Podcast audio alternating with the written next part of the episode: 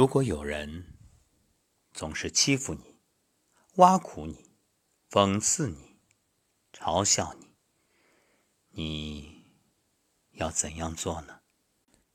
如若我告诉你，别计较，你会不会觉着太怯懦呢？苏格拉底说：“天地只有三尺，而人在五尺开外，所以。”人人都要懂得低头，不仅要向真理低头，更重要的是学会向形形色色的愚蠢低头。人生不是只有昂首向前，还有低头后退。当与愚蠢相遇的时候，学会低头，懂得隐忍，才是取胜之道。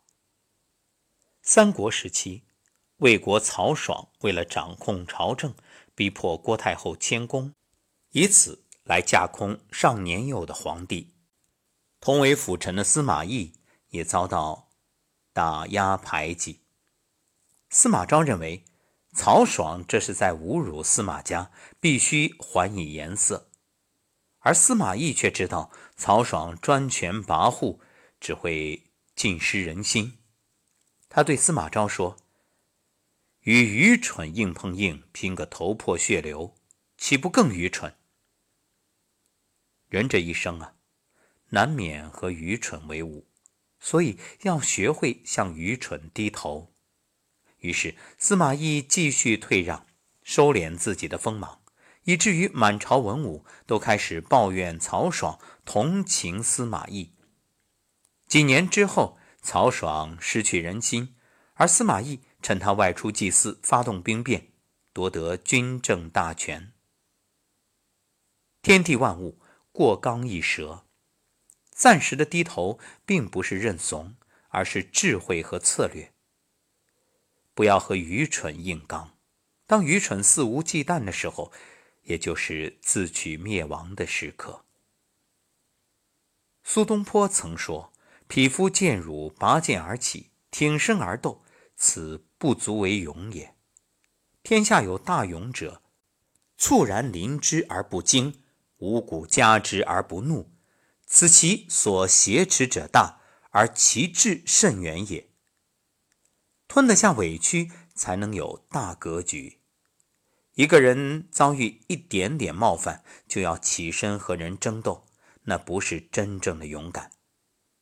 苏轼被贬黄州，曾在闹市游玩，有个醉汉一身酒气出来将他撞倒，然后骂骂咧咧的离开了。苏轼却不恼怒，反而说：“自喜见不为人时。”一个人一旦太拿自己当回事就容易出问题。别人的冒犯没必要计较，懂得低头才是明智。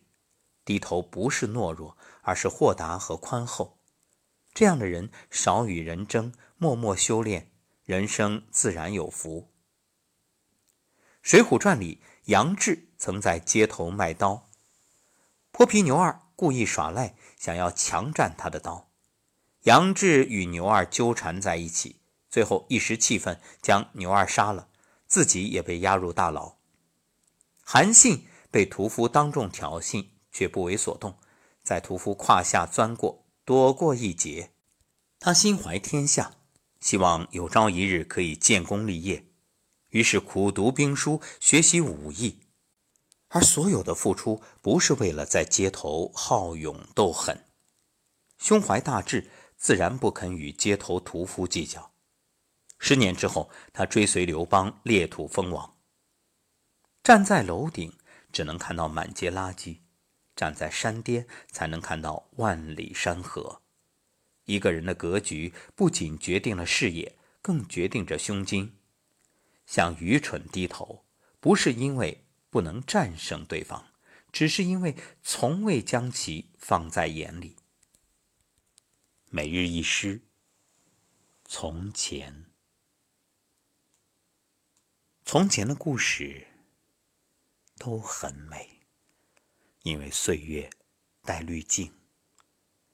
广播里传出一剪梅，九零后的小伙伴一脸懵。妈妈发来一张照片，小伙子挺精神。那是一次婚礼主持，笑意盈盈。从前的故事都很美，一幕幕存留心头，慢慢回味。一生很短，一生很长，一生的画面不过那么几张，许多往事早已淡忘，只在忽然看到的时候陷入回想。如果能回到从前，我想静静享受，让每一秒心安不慌。不再憧憬未来，不再满怀理想，从此安住当下，珍惜温暖时光。于是，日子过成诗，在指尖、心间、山水间流淌。思绪回到此刻，镜中脸庞，青春回不来，皱纹却可以不长。只要微笑面对当下，就是未来的从前。过去不可回，现在可把握。我画了一根时针，逆向旋转，找回那些错失的过往。